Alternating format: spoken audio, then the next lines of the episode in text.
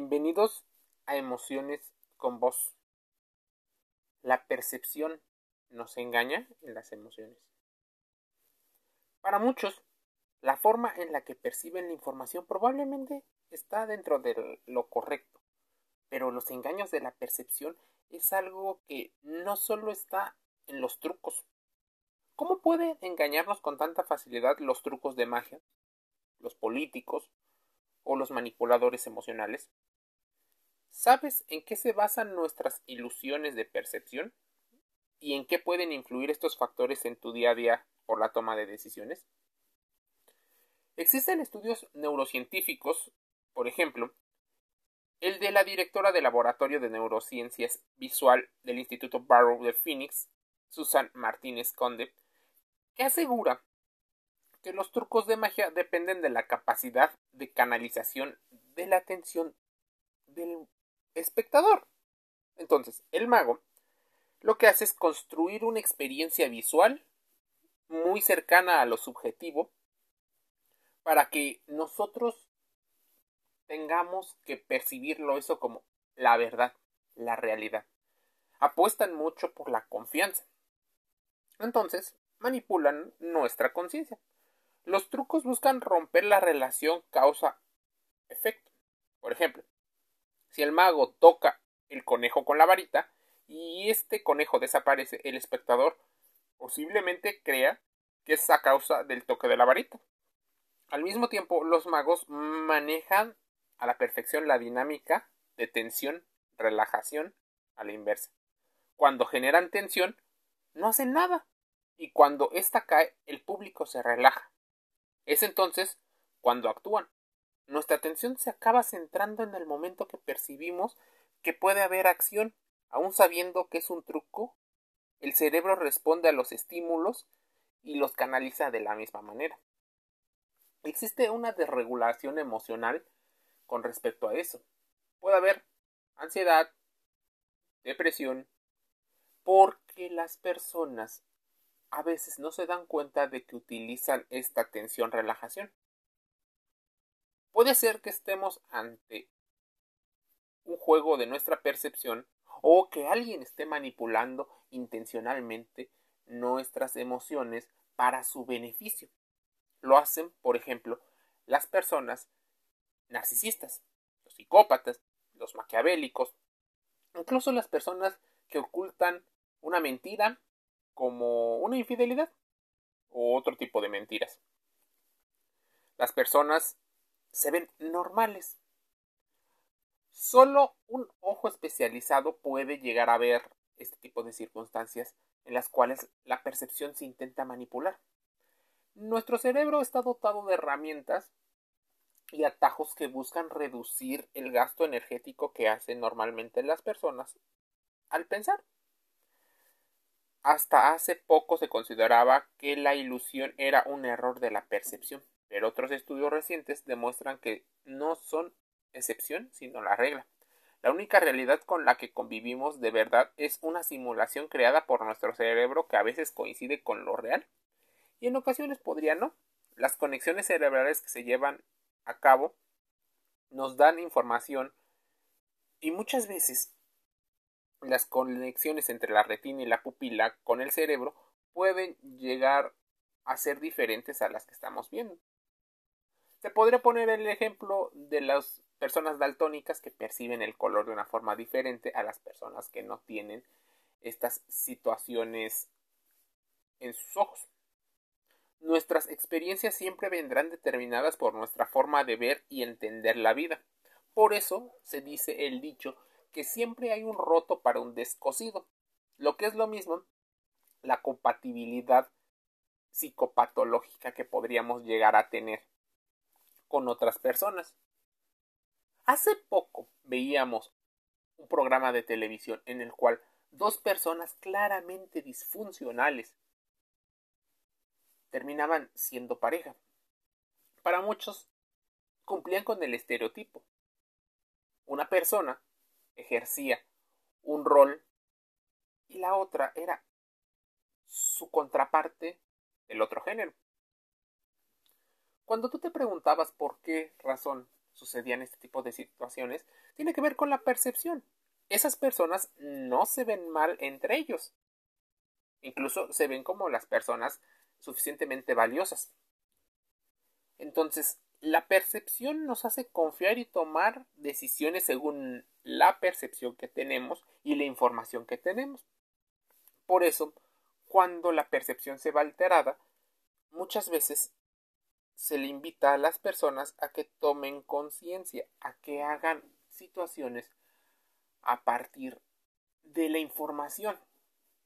Porque al conocer sus emociones, al conocer la ciencia detrás de los pensamientos, pueden determinar lo que es y lo que no es. Porque una cosa es que la percepción pueda llegar a ser manipulable y subjetiva, y otra cosa es que todo sea subjetivo. Existen situaciones que se repiten, hay patrones que se repiten, por ejemplo, la violencia es algo que se repite constantemente y no es situación de la percepción de la víctima. Existe la violencia, la gente lo percibe, existen evidencias con respecto a ello, pero el manipulador y el violento quieren ocultarlo, normalmente utilizando la misma estrategia que utiliza el mago. Tensión, relajación. Incluso las personas que cometen bullying suelen tener este mismo tipo de, de situaciones en las cuales la tensión relajación es importante. ¿Te acuerdas que de niño o en algunos lugares existe siempre alguien que molesta y molesta y molesta? Muchas veces en la educación emocional se les enseña a las mujeres a que esa persona que tanto insiste probablemente es porque tiene un deseo mucho más fuerte e incluso es mucho más dominante o hombre alfa. Y por eso habría que hacerle más caso a él que a las personas que suelen ser más calladas o más prudentes según las reglas sociales. Como muchas veces, y no solo en el cerebro femenino, sino en el masculino, solemos tener a, a bien o a mal necesitar contrastes y contrastes muy altos. Eso lo sabe la televisión y el Internet que utilizan constantemente bombardeos en los cuales se exageran las cosas. Existe una dramatización de las situaciones, por lo cual nuestro cerebro lo interpreta y empieza a normalizarlo, pues considera que esto normalmente no sucede. El drama es un drama se está normalizando. Es más, ¿cuántas series, películas e incluso videos musicales has visto que aparecen personalidades psicopáticas y los estamos viendo como individuos en su contraparte, ese lado humano que también tienen. Entonces, una, no los percibamos a las personas por los estereotipos. 2. En ocasiones consideramos que se ven de una forma diferente, incluso se ven como unas personas, eh, como personajes, como si estuvieran disfrazados. Y no, la realidad es que muchas veces se ven mm, tan normales como cualquier otra persona. Incluso las personas manipuladoras de las percepciones suelen ser personas encantadoras. Esa persona que a lo mejor a ti te gustaría tener cerca de ti. Entonces, las percepciones se vuelven una situación difícil. La cognición, la emoción y la mentira suelen ir de la mano dentro del desarrollo de la orientación. Trabajos de argumentación que los profesionales hacen conforme a la memoria y del sistema cognitivo para poder comprender el significado de los indicadores de carga cognitiva han hecho que la psicología, las neurociencias, la medicina tengan una buena tarea. ¿Cómo desenvolvernos adecuadamente en nuestro medio y sobrevivir? Cómo los organismos necesitan algún sistema que nos permita adquirir información del entorno y reaccionar de manera adaptativa al mismo. Por ello, la evolución nos ha dotado de un sistema perceptivo y de un sistema motor coordinados con un sistema cognitivo emocional que se interpreta y da sentido a la información. La percepción o la interpretación errónea del entorno debido a las limitaciones de este sistema perceptivo y a la cognición. Por ejemplo, la baja resolución visual o una capacidad de procesamiento limitada hace que se creen ambigüedades en la estimulación. Las personas tengan un procesamiento disfuncional y pueden poner al organismo en graves y peligrosos momentos de su vida. ¿Cuántas veces no has escuchado la frase, amiga, date cuenta? O que alguien te da un consejo. La percepción que tú tienes de ese consejo habitualmente podría ser un ataque. Ignoras y cierras las opiniones. Cuando suceden los fenómenos, probablemente viene el arrepentimiento. Y después, para subsanar el problema, viene una situación en la cual las personas suelen compensarlo. Es que yo no lo sabía. Tal vez venga el victimismo. Entonces, ¿qué pasaría o en qué consistiría una mentira o un engaño?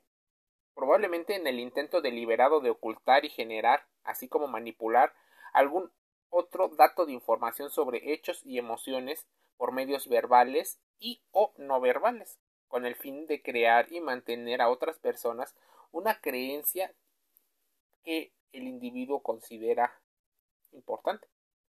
La información deliberada de manera distorsionada puede llevar al receptor a tomar decisiones y ejecutar acciones contrarias a su interés debido a la amenaza que la falta de sinceridad supone para el bienestar de la persona y del colectivo. Muchas veces los narcisistas, claro que no están pensando en el colectivo ni en las comunidades, están pensando en ellos y demuestran una falsa seguridad que tú compras como cliente. Así, los delincuentes, los mentirosos, los ladrones suelen darse cuenta. Al estudiar las mentiras, la gente se da cuenta que la percepción es sumamente importante para poder tener una vida muchísimo mejor. Crear reflexiones críticas sobre algún aspecto concreto reflexiona y también crea relaciones con la reciente orientación cognitiva para la detección de este tipo de situaciones. Existe una orientación sobre la sobrecarga cognitiva como una alternativa prometedora para detectar mentiras, para darte cuenta de muchas circunstancias que ocurren a lo largo de la vida. La orientación no verbal y emocional en la detección de mentiras se convertirá en una situación muy importante. El problema de la orientación y de la carga cognitiva tienen que ver con los experimentos y anticipar posibles estrategias de mentirosos para no ser vulnerables ante su gran capacidad de palabra, ante su apariencia agradable. Y así la percepción puede ser manipulable con consecuencias terribles. Emociones con vos cierra un podcast invitándote a contrastar la información aquí escuchada, a suscribirte y a conocer tus emociones, las emociones con vos. Te envío un saludo.